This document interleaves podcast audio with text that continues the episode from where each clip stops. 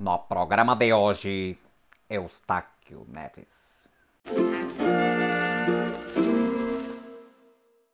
Então, bom dia, boa tarde, boa noite para você ouvinte. Eu sou o Gabriel Cabral e hoje eu estou muito honrado em receber o Eustáquio Neves, que não é só uma referência para mim, mas também um nome muito importante na fotografia brasileira e do mundo. Então, muito bem-vindo, Eustáquio. É, obrigado, obrigado pelo convite. Vamos lá, então. Legal. Antes, só um lembrete aí para quem já conhece e um aviso rápido para quem está chegando pela primeira vez. Esse programa de podcasts é lançado um novo episódio toda sexta-feira, por volta do horário do almoço. E no meu blog, gabrielcabral.com.br blog, tem sempre um post referente a cada um desses episódios, onde eu uh, coloco lá referências dos participantes, dos convidados e também alguns nomes que possam vir a surgir na conversa. Então, fica o convite para que vocês possam ampliar essa experiência aqui e lá também comentar da sequência dessa conversa, se vocês quiserem fazer algum comentário.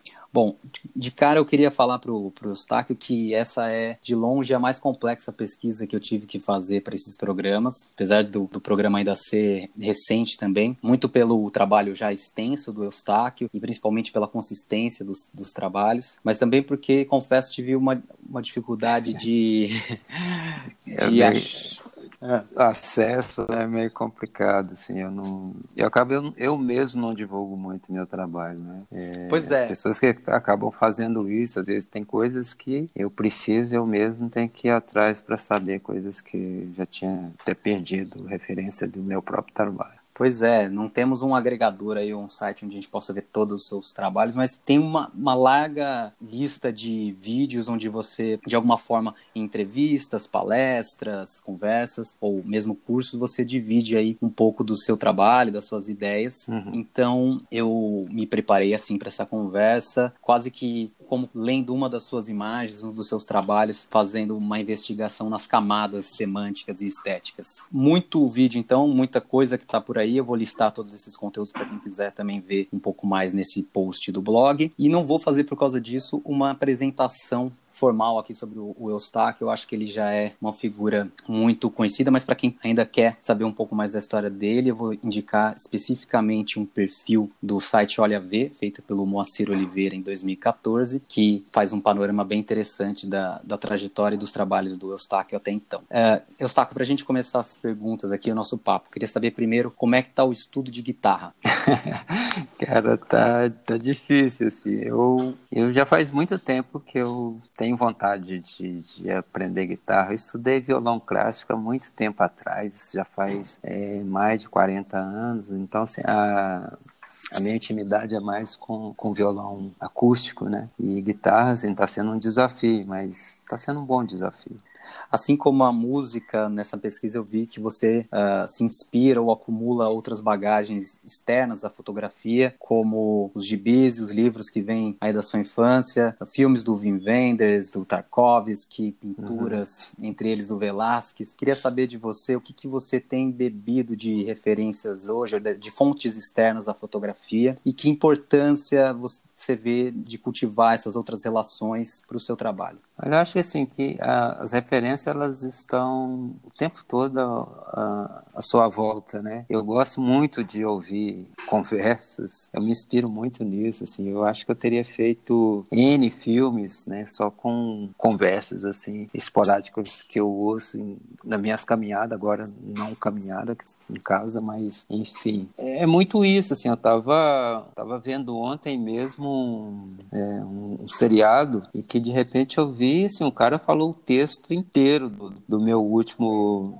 ensaio, né? Qual que é mesmo? É, Breaking Bad que eu tava vendo. Então, de repente, o cara falando do, do pai dele, o cara falou o texto do meu projeto. Eu falei, cara, esse cara tá falando o que eu escrevi, né? Então, acho que assim, as referências estão por aí o tempo todo. Olha, Inesperado, primeira referência citada pelo Eustáquio seu Breaking Bad, achei muito legal. É, uma, é a minha série favorita. você tem feito umas publicações nas suas redes que você está chamando de ateliê aberto, mostrando ah. um pouco do seu processo. E, e, um dos vídeos especificamente você mostra o livro que você produziu para a série Aberto pela Aduana. Lá você fala mais sobre esse processo, sobre o trabalho, mas eu queria trazer então para um outro campo que é sobre a importância ou que papel você vê dos objetos que você cria no seu trabalho, assim, extrapolando um pouco a imagem bidimensional. Então, acho que assim, a, a forma como eu tenho de, de distribuir essas minhas ideias, de contar minhas histórias, né, ela passa pela palavra, passa pelo, passa pelo texto, imagens, enfim. E aí o que eu faço é juntar essas coisas, né? para poder contar uma história assim a minha história as minhas narrativas elas pedem esses processos é, construir esse livro por exemplo né eu vou em referências de família em referências históricas enfim é, e, e, a minha própria experiência de vida, né? Porque assim, é um livro que ele fala muito de mim, na verdade ele fala quase que é, basicamente só de mim, assim, que acaba trazendo outras coisas, mas ele fala bastante de mim. Ainda nesse campo de, da fotografia que é sobre você, mas também sobre a sua família, esses lugares de onde você vem. Seu trabalho mais recente foi vencedor da Bolsa Zoom de 2019, uhum. é o Retrato Falado. Isso. Queria que você contasse um pouco sobre é, essa construção da imagem do seu avô, que é uma pesquisa que você está, né, uma, uma imagem que inexiste nos álbuns da sua família. Uhum e sobre o papel da fotografia como memória na construção da, das identidades, né? principalmente do povo preto, nesse caso. Sim essa série, né, premiada lá pela Bolsa Zoom, na verdade ela acabou sendo um desdobramento, né, foi uma carência que eu tive quando eu estava fazendo esse livro que você me perguntou agora há pouco, que é aberto pela Duana. Então, assim, eu vou para os meus arquivos e para juntar materiais para criar é, essa série. E quando eu estava fazendo o livro, né, que eu precisava de referências de família, mais uma vez eu é, fui de encontro a essa falta de, de, de, informação e principalmente de registros fotográficos sobre o meu avô. Aí por conta disso, o, o start né, para essa série partiu daí, dessa, dessa carência de informação para o meu livro. Como eu sou uma pessoa muito inquieta, né, assim, nesse sentido do criador, assim, o que me inquieta eu logo quero é, transformar isso em alguma coisa, essa inquietação em alguma coisa, que acaba sendo o resultado do meu trabalho. Enfim, eu fui para, eu comecei a questionar essa falta de, de, de registro do meu avô, e assim que, como você disse, não é uma, o povo preto, né? Eles têm essa ausência em tudo, assim, quando você, você não chegou é, os meus antepassados não chegaram aqui no Brasil com uma mala cheia de recordações, passaporte, essa coisa. Então, assim, o que a gente tem hoje aqui é tudo construído a partir de memórias e, e resistência, né? É, é, é, são memórias e resistência. Então, o negro está na fotografia, que é mais antiga, está muito naquele lugar da pessoa que é, não, não é o retratado, é o exótico, né? Ele não é o retratado normalmente como outras pessoas, ela é retratado mais como uma pessoa, como uma coisa exótica. E aí, também por conta da falta de acesso, você tem essa, essa lacuna aí na, na fotografia de família de pessoas negras que não era nem tanto o caso do meu avô, assim, de, de recursos, né? Ele tinha até alguns recursos, mas financeiro, mas enfim, eles não tinham esse, pelo que eu vejo, no, no que tem de, de, de, registro na família, não, não, a família não tinha assim tanto acesso. Eu sei que da geração da minha mãe para cá, assim, tem fotos delas que saíam lá da cidade onde ela nasceu, que era Pará de Minas, para ir a estúdio até Belo Horizonte para fazer foto. Todas eu vi assim que minha mãe tem essa foto de estúdio, as irmãs dela têm, enfim. Mas o meu avô, que é uma pessoa que eu nem cheguei a conhecer, ele também não chegou a conhecer a mim, não tem registro nenhum. Né? Tem da minha avó, inclusive se nessa série tem uma foto que onde poderia ser o meu avô, né? A foto é cortada ao meio, você só tem uma mão no ombro dela, né? Acho que tem essa coisa também do ah, a pessoa faleceu, aí tira fora da fotografia, não sei se tinha essa crença. Eu fiquei imaginando isso, assim. Tem a, a gente sabe que casais, né, também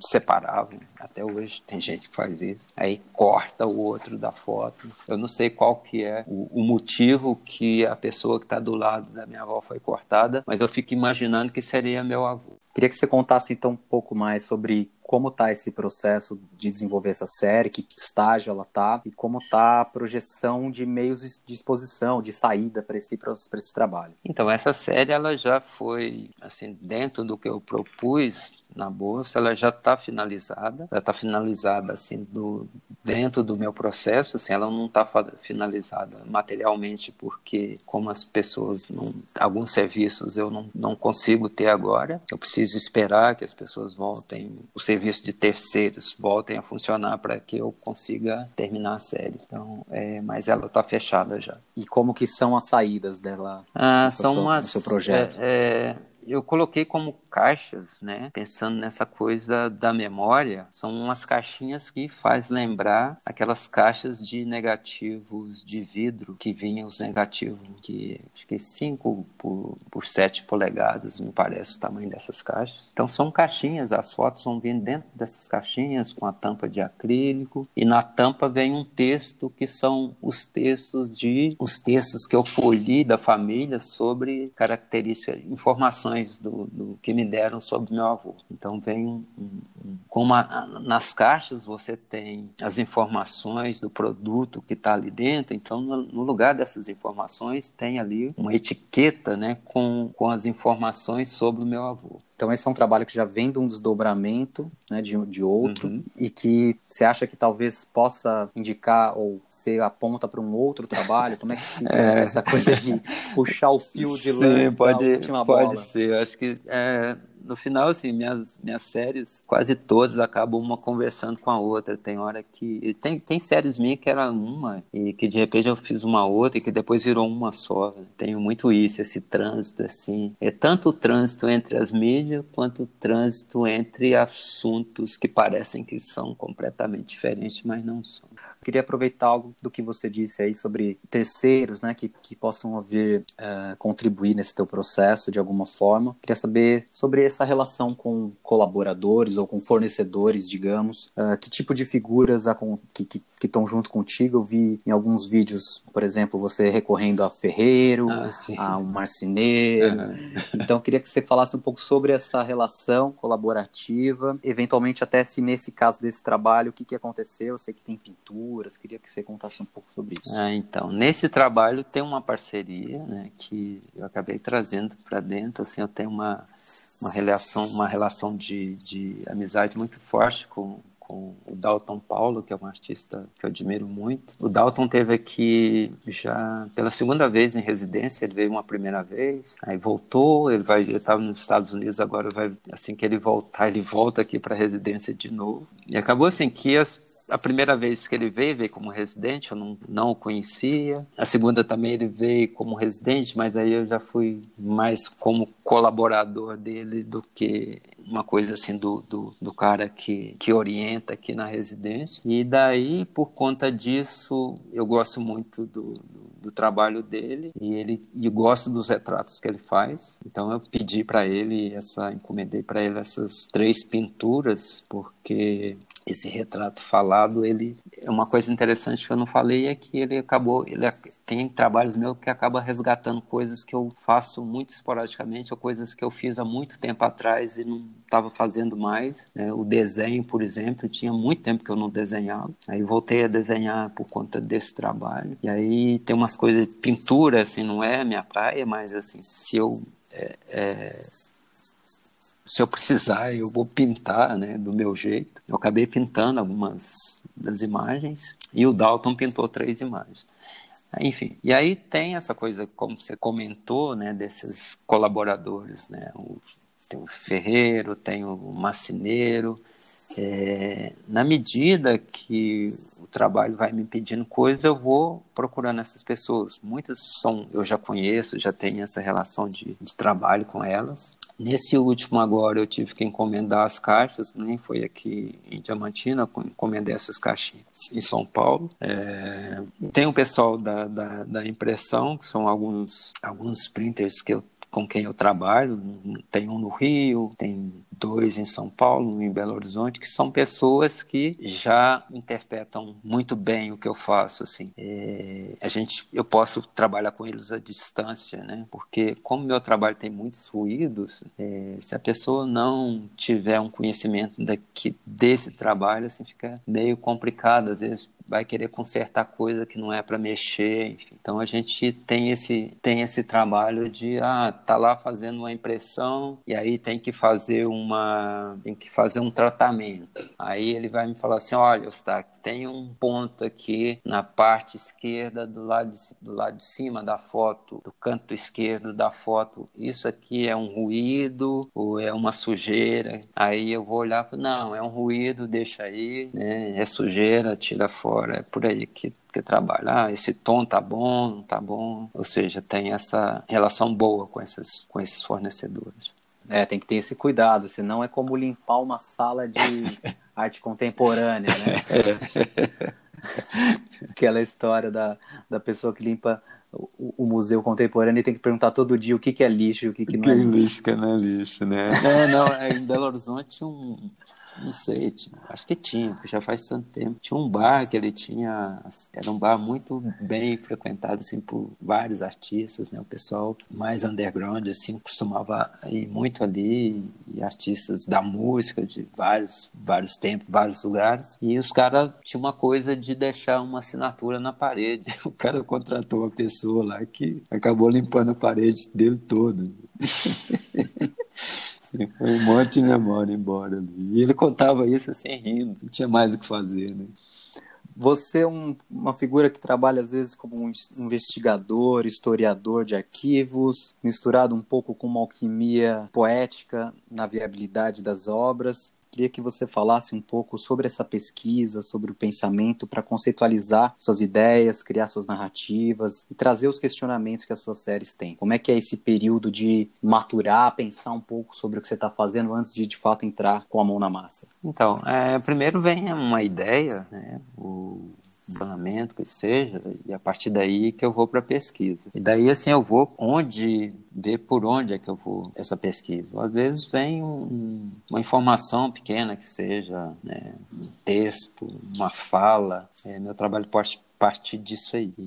E a partir disso eu tenho uma ideia e eu preciso resolver essa ideia. Aí eu vou correr atrás de de onde é que eu vou ter é, materiais para desenvolver isso. Né? É, eu costumo dizer, por exemplo, que nas minhas séries eu, eu não tenho uma coisa sistemática com o meu processo de criação. Ah, eu pego, eu começo por aqui. Não, não existe isso. Né? Assim, cada série às vezes pedem coisas completamente diferentes, caminhos completamente diferentes. E às vezes eu tenho que recorrer já a um caminho que eu já conheço para fazer uma outra coisa que é totalmente diferente, mas às vezes eu tenho que recorrer a caminhos que eu não conheço ainda. Eu tenho que ir para o experimento né, para chegar nos resultados que eu quero. E por isso a pesquisa para mim é muito importante. Eu não sei se eu respondi tudo. Eu acho que talvez você possa falar um pouco mais só sobre a relação das narrativas que você cria, porque sempre tem uma narrativa. Eu sei que para muita gente, quando bate o olho a primeira vez no seu trabalho, talvez fique mais preso a,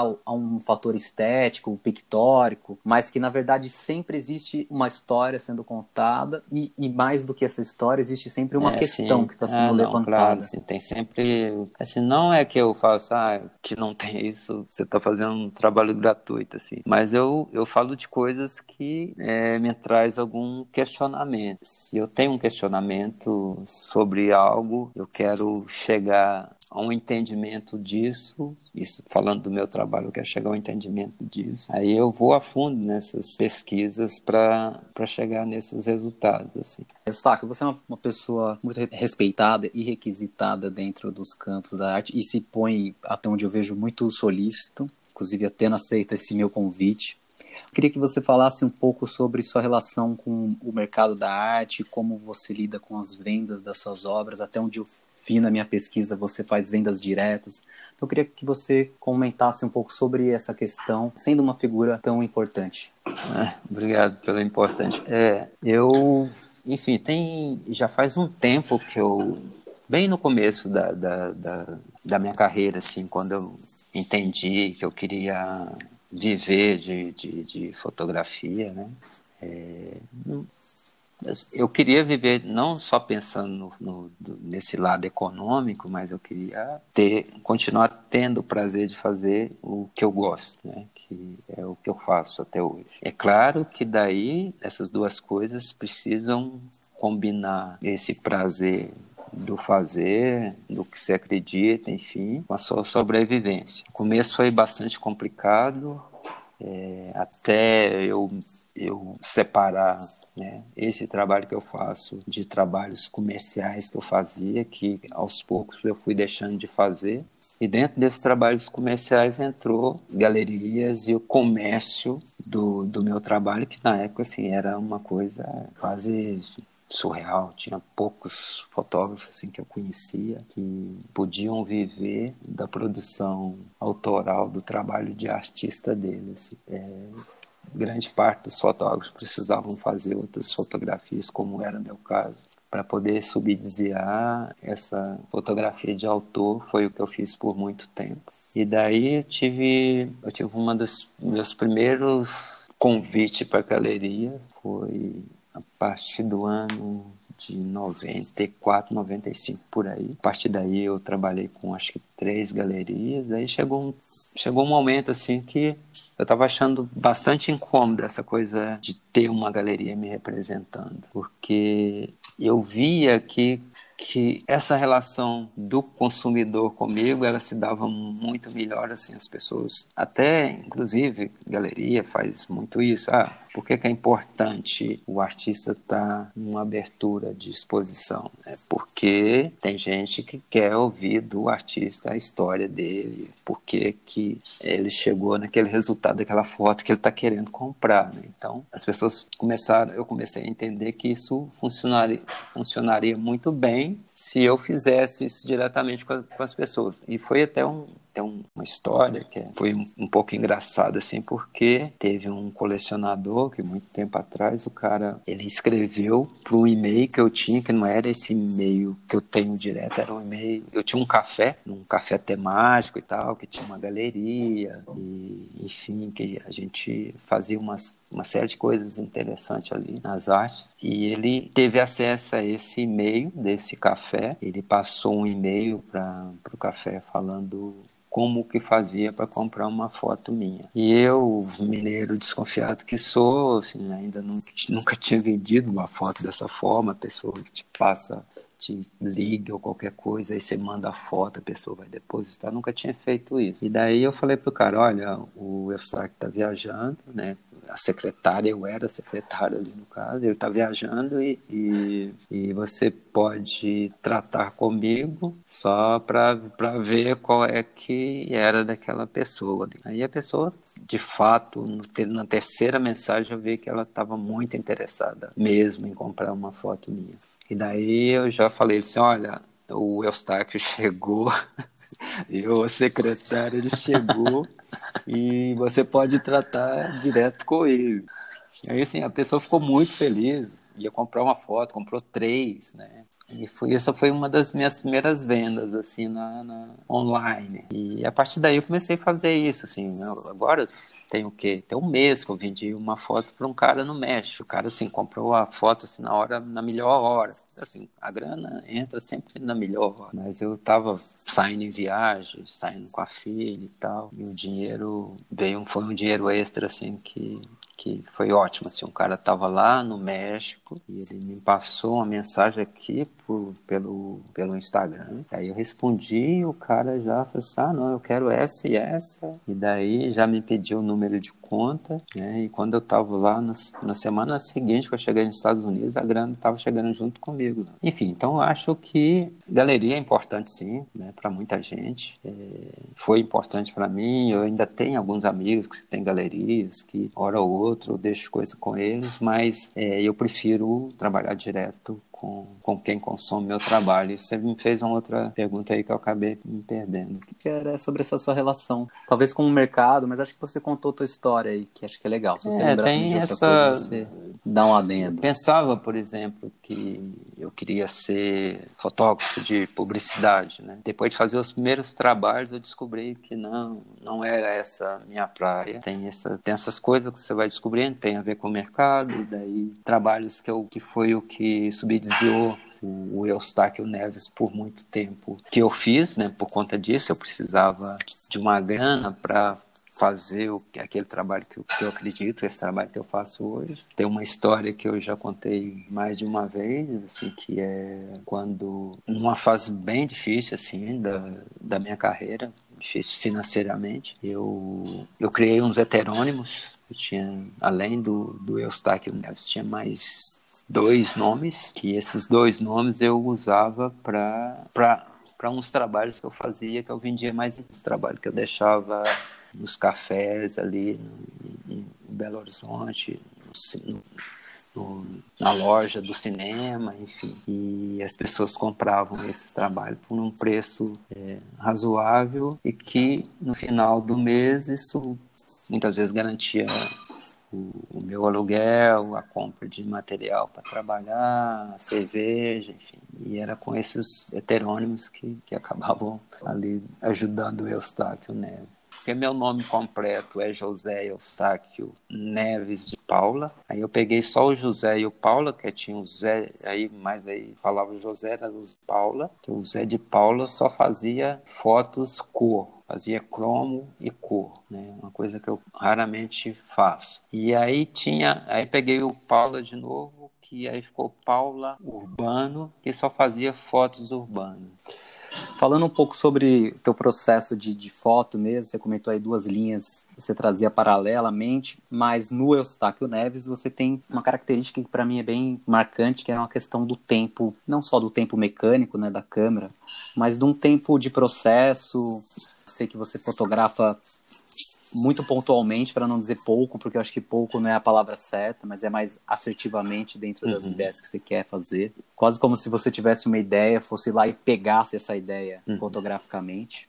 E tem também, depois disso, uma questão do tempo alongado que se precisa uh, processar ah. as imagens, já mais projetando ah. no espectador, né? Queria que você falasse um pouco sobre essa relação do tempo. Então, ela é, como você acabou de dizer, ela é a parte mais importante do, do meu trabalho. Assim. Eu respeito muito essa questão do tempo né, no que eu faço, exatamente por isso, assim, por conta dessa importância que esse tempo tem no meu trabalho. Assim, não, é, costumo dizer às vezes que eu dificulto um pouco o, as coisas para mim, né, no, no, meu processo.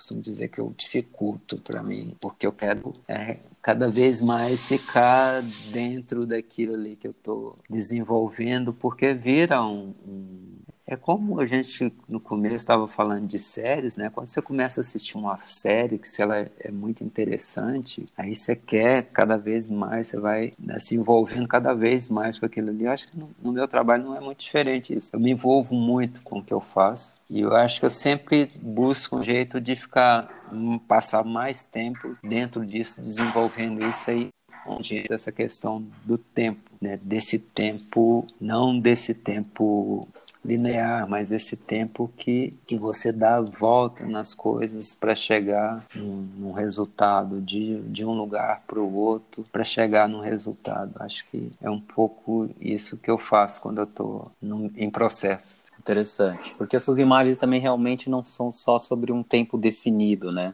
E elas podem, inclusive, estar falando sobre vários tempos com Exatamente. Acontecendo assim, e tempo, necessariamente você não, não precisa de Hoje eu não faço tanto isso mais, mas é, minhas, meus primeiros trabalhos, eles é, tinham muitas camadas né, de, de tempo que são, eram vários negativos. E tinha negativos para construir uma imagem que ele necessariamente ele não tinha nada a ver com aquilo ali. Eu já fiz céu de, de alguns trabalhos meus com, com imagem de gelo seco de um palco, de um show num palco, né? Que tava de um, de dramatizar um céu. E foi esse negativo de, um, de, um, de uma imagem, de um show, que, que fez isso, não foi uma, uma imagem do céu. Então tem, tem essa, essa coisa desses tempos que entram, que necessariamente não precisa ser daquele assunto. Trazendo um pouco para outra, outro campo que você explora e, e exerce na sua arte, os vídeos. Queria entender um pouco qual que é a lógica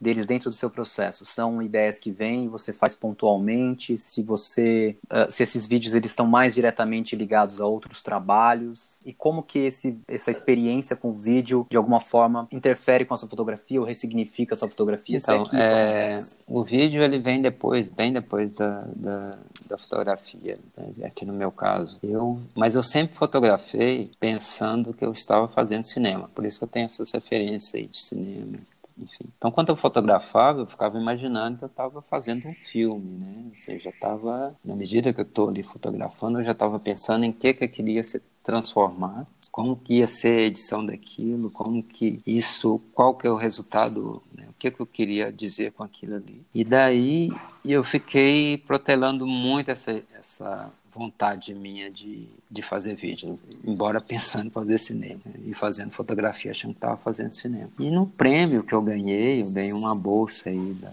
na Inglaterra um tempo atrás, que era uma grana legal, assim. Aí eu resolvi investir essa grana em equipamento de vídeo. Comprei um ótimo equipamento. Aí fui fazer, nunca tinha feito um vídeo. Aí fui fazer um vídeo e eu tinha acabado de mudar de São Paulo aqui para Diamantino, onde eu vivo hoje. Nem, nem exatamente Diamantino, eu estava morando num lugar é, perto aqui, um satélite daqui, que é um lugar bem pequeno, 270 é, habitantes, 7 quilômetros aqui de Diamantino.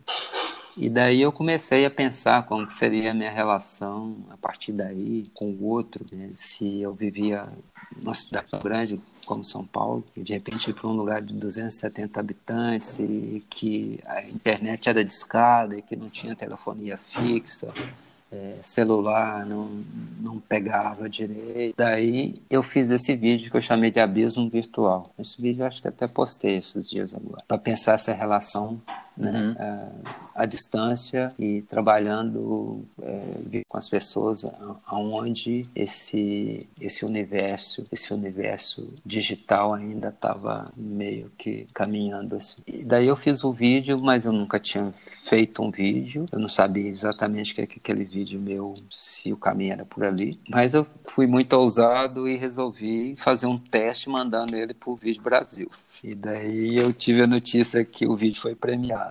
E um dos caras que foram dos parecistas do, desse vídeo foi o Peter Greenway, que é o cara que não, hoje não acredita muito mais no cinema, como o cinema é, de ir para uma sala de cinema, enfim, fala muito dessa coisa da morte do cinema. E daí, na época, ele até fazia uma coisa que hoje é uma coisa bem VJ, assim, que hoje, né, o pessoal faz, um garotado aí com um computador, um laptop faz isso. O cara tinha uma parafernália que custava milhão, assim, para fazer isso. É, era, ele editava o filme em tempo real, era um, com música, enfim. Era bem interessante para a época. E daí o meu trabalho tinha um pouco dessas misturas que eu fazia, porque tinha fotografia, tinha desenho, tinha Super 8, é, tinha celular, né? tinha tudo isso misturado para dar um resultado que eu queria. Eu fiz esse vídeo por conta disso, por conta dessa condição de eu estar vivendo num lugar com comunicação precária. E o próximo vídeo foi por conta dessa premiação. Eu fui para a Holanda, fiquei lá um tempo em residência e pensando muito nessa coisa que o, que o Peter Greenway falou, né, sobre a, a, morte do cinema e tal. Eu fiz um outro vídeo que era sobre a morte do cinema, que eu chamei de Dead Horse, que era um, um, um vídeo onde eu mataria o cavalo do Muybridge, que é de onde a gente tem uma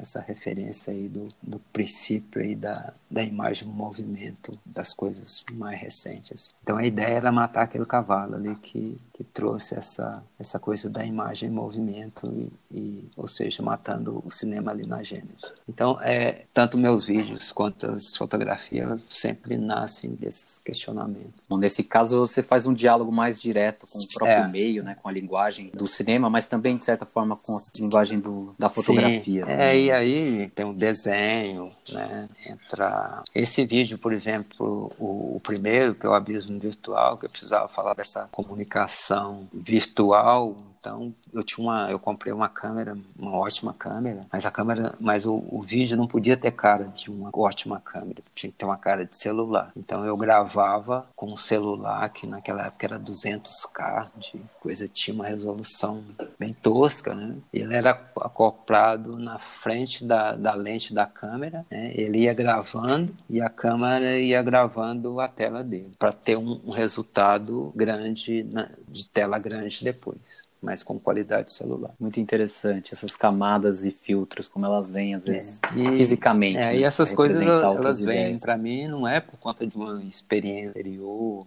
por conta de algo que eu vi. Essas coisas vão é, surgindo na medida que uh, essas demandas elas vão surgir na medida que eu preciso que elas desçam. Né? Eu tenho um vídeo meu que tá, tô tentando resgatar, que tá meio perdido. Foi um vídeo que eu fiz na África que é, eu precisava de fazer um croma. E daí assim, eu nunca tinha feito isso. Vou lá, vou ler como é que faz isso, aí vou lá pros não tinha nem no YouTube, não tinha essa coisa ainda. Assim, você tinha que ir um tutorial ali do, do, do manual de câmera, essas coisas, para poder é, saber como é que faz, e, enfim. Daí fiquei sabendo mais ou menos como fazer isso, aí sabia que o verde, o magenta e tal, você faz o chroma key com isso. Eu liguei para uma loja em São Paulo para saber quanto é que custava essa tinta aí para fazer E é muito caro, ia demorar a chegar e eu estava em processo, assim, eu queria que a coisa ficasse pronta no dia seguinte, porque era um vídeo e era um vídeo que é, eu queria ver no dia seguinte.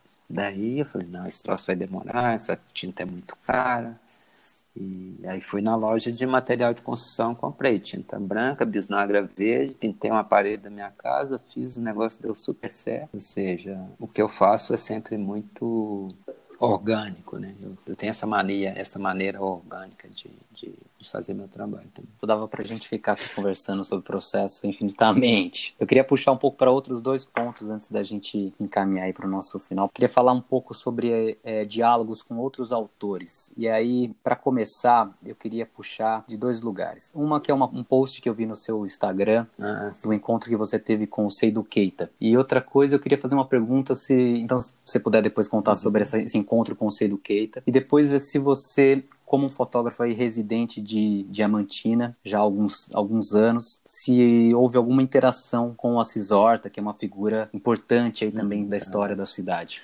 Então, é, com o, o seu Assis, é, eu conheci ele em vida, claro. A minha esposa era diretora no Museu do Diamante aqui, ela, ela quem fez a primeira exposição dele. Até então, o seu Assis nunca tinha feito uma exposição, ele já estava com seus 80 e poucos anos. Quando ela propôs né, para ele, os filhos, a família, fazer essa exposição aqui no museu, que ele foi, ele foi diretor desse mesmo museu por muito tempo, e ele raramente vinha a Diamantina, daí, assim, era uma... Isso era ele voltar a Diamantina e encontrar com os amigos dele, os fotografados. Foi, foi emocionante assim essa exposição aqui, porque era muito engraçado, porque chegou gente que fotografada por ele, assim, gente que não se reconhecia em foto, né? foi muito louco aqui. E, e o seu Assis até então ele não, nunca tinha aberto o acervo dele assim para ninguém. Não sei, ele gostou de mim e eu fui para casa dele fiquei lá um dia com um colega Guilherme, que era o que ia fazer o Center, e a gente passou ali um dia, os, aí os filhos já estavam preocupados porque ele estava abrindo muito o arquivo dele,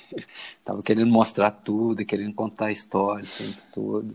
É, foi um ótimo, foi um feliz encontro, assim, com certeza, com o seu Assis. Ele tinha um super carinho por mim e eu também, puta carinho com ele, por ele. E o Seido Keita, eu encontrei ele em Madrid, num, num daquele Foto Espanha, sair daqui para essas viagens, assim, você, por exemplo, que está em São Paulo, já é cansativo você sair uhum. uma viagem de 12 horas, 10 horas, 11 horas para um outro país, né? São, essas viagens são bem cansativas. E eu, além disso, aí eu tenho aqui um ônibus para Belo Horizonte que leva aí umas 6 horas, 5, 6 horas, mais um, mais um ônibus da rodoviária, da rodoviária até o aeroporto, que é mais uma hora. Então, assim, é super cansativo. Ou se eu for de carro, dirigindo essa distância toda também é cansativo. E daí você já chega no, no seu destino, assim, já bem cansado, né? E fuso horário e tudo. Então, assim, eu acabei de chegar lá no, no aeroporto, a, pessoa que foi me pegar falou assim, olha, Eustáquio, tem uma pessoa que, que vai chegar daqui 20, 30 minutos no próximo voo, é,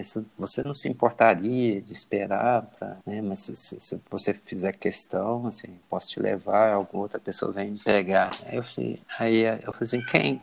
É, eu sei do que, tá? Falei assim, pode te esperar uma hora, eu espero aqui. Eu sou fã do cara, fã dele. E aí foi ótimo, assim, eu fui num carro, sei do que, então já li ali, só falava francês, não falo nada, mas a pessoa lá ajudando, eu não falo francês, mas já deu para ter uma conversa mínima com ele ali. Né? Só o fato de estar ali perto dele, para mim, já era super importante. É uma pessoa que eu admirava, admiro muito. Né? Infelizmente, conheci no ano seguinte, ele faleceu. No ano seguinte que eu, que eu conheci, ele faleceu. Então, eu tive aquela oportunidade única de encontrar o cara. Foi muito feliz. Que legal. Ótimo encontro. Foi. Queria abrir então para você poder comentar se existe alguma outra figura. Eu trouxe pessoas assim mais históricas que até imaginei que fossem sua assim de referência, mais pelo Seido Keita e o, e o Assis pela questão de Diamantina, que eu acho muito curioso. Duas figuras uhum. tão importantes também para a fotografia brasileira estarem numa cidade consideravelmente pequena, é, apesar do Assis já não, não morar ali mais. Mas queria saber se tem algum outro encontro com outra figura que você destacaria, eventualmente alguém que você trabalhou ou enfim, é, na, verdade, um tem muitos, né? interessante. Né? É, alguns que eu gostaria de, de, ter conhecido e acabei conhecendo, que não necessariamente só da fotografia. Assim. Eu não encontrei em vida o arcebispo do Rosário, mas o caso ele foi um grande responsável pelo que eu faço hoje, assim, porque a fotografia quando eu comecei na fotografia, né, as referências próximas a mim é, dessa da fotografia direta, né, algumas até muito conservadoras ali no sentido ah que fotografia é só isso aqui. E eu apesar de não acreditar muito nisso, mas ainda ficava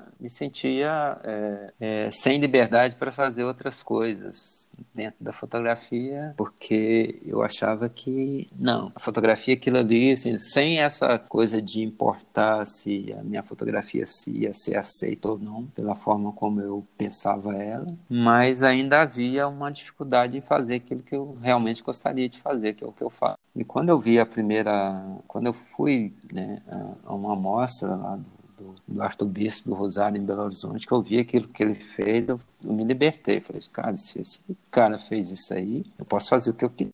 E foi a partir daí mesmo, assim, que eu comecei a fazer outras coisas com fotografia sem, sem ficar preocupado com essa fotografia tradicional. Mas ainda ouvi um bocado de conselhos, não, aquilo que você fazia era mais legal tal. Essas coisas aí. E não tinha mercado pro que eu fazia, nem pro que eu vinha fazer na época. Então, era mais estranho ainda, assim, não, os caras me veem, pô, o cara tá sempre duro, sem grana, fica insistindo fazendo esse tipo de coisa, né? Vai trabalhar com publicidade, vai fazer foto com foco, bonitinho, enfim. Mas é. Mas eu, eu consegui me desvencilhar disso e, e fazer o que eu realmente gostava gosto de fazer. E eu achava que quando eu fosse ver a, próxima vez, ah, normal. E daí o Rubens Fernandes Júnior, que é um cara que tem, ele e muitas outras pessoas têm uma importância grande, assim, que ele me deu desde o começo. Sempre que ele ia fazer uma, alguma curadoria, ele se tinha a ver com o que eu faço, ele, claro, ia me convidar. E ele fez uma curadoria, uma parte de uma curadoria no CCBB em São Paulo, né, que era de autores que, ele, que eles entendiam que tinham uma, uma leitura com a obra do, do Arthur Bispo. E daí estava lá também a obra do Arthur Bispo. Cara, aí eu cheguei e foi a mesma coisa, assim, o mesmo choque, o mesmo impacto, né, que eu senti da primeira vez. Eu falei assim, cara, isso é, é muito forte, sabe? A obra desse cara, para mim, é muito impactante, mexe muito comigo e, e, e, que moveu muito o que eu faço. Um último ponto que eu queria levantar contigo hum. é sobre as residências. Uh, tanto se você quiser comentar sobre a importância das residências que você fez, né, que você foi a lugares, quanto da residência que você tem aí recebendo outros artistas. Você comentou, comentou rapidamente Nossa. que a tua relação com o Dalton Uhum. Paulo vem de uma residência que ele fez contigo aí. Então, eu queria entender um pouco sobre isso, como funciona, se você quiser convidar aí. Então, as as pessoas. residências para mim, né, eu fiz que quatro ou cinco, me parece. Eu fiz uma primeira, todas foram com bolsa. Eu fiz uma primeira em Londres, aliás, fiz uma primeira nos Estados Unidos, depois fiz uma em Londres, uma na Holanda e fiz essa do que tem aqui na, na ilha de Taparica por conta da Bienal da, da Bahia, que eu fui convidado e fiquei em residência ali. É, mas eu, eu fiz uma outra que eu não me lembro agora. Enfim, essas residências, a importância delas para mim é que eu me distanciei do assim, do meu meio, né, e até mesmo do meu trabalho e consegui ver de fora de uma outra forma, né, e deixando as preocupações diárias para trás, enfim, viver um outro tempo ali que não esse do seu cotidiano. Então, acho que essas residências foram importantes para mim nesse sentido. E, além de estar numa cultura totalmente diferente, mas com liberdade de fazer o, o, que você acredita que você faz, né? Essas, essas residências que eu participei eram residências, todas elas, é, é aqueles, você tem um espaço, você tem ali uma bolsa de dinheiro e tal, e você fica ali, como a, a- essa de Londres mesmo, quando eu cheguei, eu falei assim, olha, Eustáquio, tem essa grana aqui por semana, se você, você tem esse laboratório que você pode usar, você tem esse apartamento que você vai ficar, o que você precisar, a gente, dentro da medida do possível a gente vai providenciar É, algumas coisas que eu pedi, por exemplo, nessa de Londres eu pedi que eu queria é, ir numa bolsa de valores que eu imaginava e ficava imaginando que bolsa de valores era acontecia tudo igual acontecia aqui em São Paulo, que é pregão, que as pessoas ficavam gritando e tal. Mas aí me levaram no Lloyds lá, eu fiquei lá por acho que duas horas lá dentro do banco com um funcionário me acompanhando, mas não era, não era isso, era um monte de computador, os caras ficavam ali sentados na frente, tudo caladinho, mas me levaram, assim, eu pedi para que eu queria ir, me levaram. Na Holanda eu pedi para ir num num lugar desse de tiro ao alvo, porque eu estava falando do- da- desse vídeo da morte do, do cinema e tal. Aí fui para um lugar de tiro ao alvo. É, assim, você vive outras experiências. E, e aqui a minha residência ela surgiu um pouco por conta que é, eu sempre trabalhei num cantinho da minha casa, isso um tempo atrás. Né? Isso era uma parte da cozinha, um banheiro, uma parte do quarto, e que tinha hora que era a casa toda e, e até a, a área externa da casa. Era tudo meu ateliê. E daí, assim, eu falei, cara, não quero trabalhar assim mais. Tinha acabado de construir uma casa aqui em Diamantina, mas não queria mais trabalhar assim dentro de casa. Por acaso eu estou aqui em casa agora é porque o ateliê está com um problema da, na internet. Mas eu tinha acabado de, de, de construir a casa e, bom, a grana estava curta, porque o ateliê é uma outra casa, né? mas eu queria construir. E daí eu lembro que numa, numa exposição que eu fiz, aí eu tinha uma, um bate-papo com as pessoas.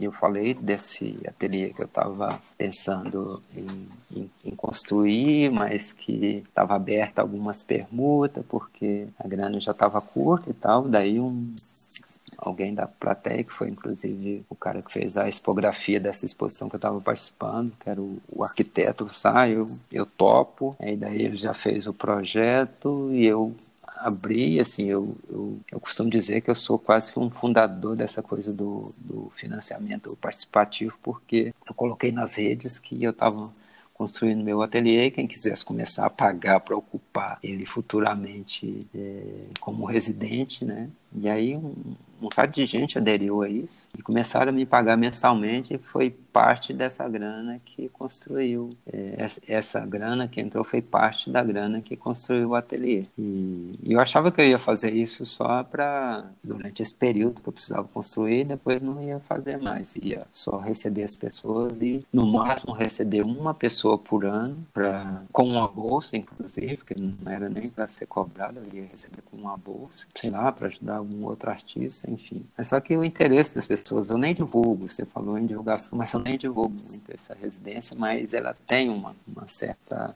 já criou um, no boca a boca, assim, um, um interesse das pessoas.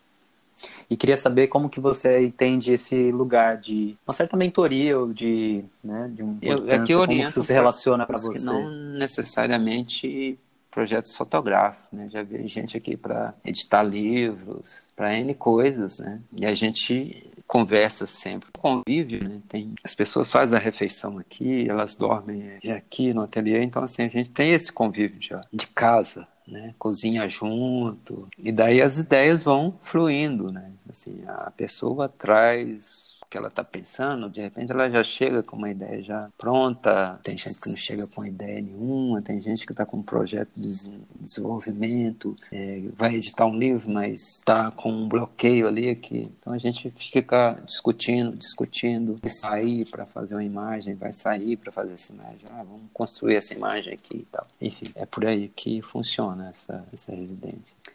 Eustáquio, o que, que eu não te perguntei, ou o que, que é fundamental falar sobre o teu trabalho, teu processo que ficou ainda aí uh, em aberto, que você queira, enfim, ah. um espaço aberto para você se expressar?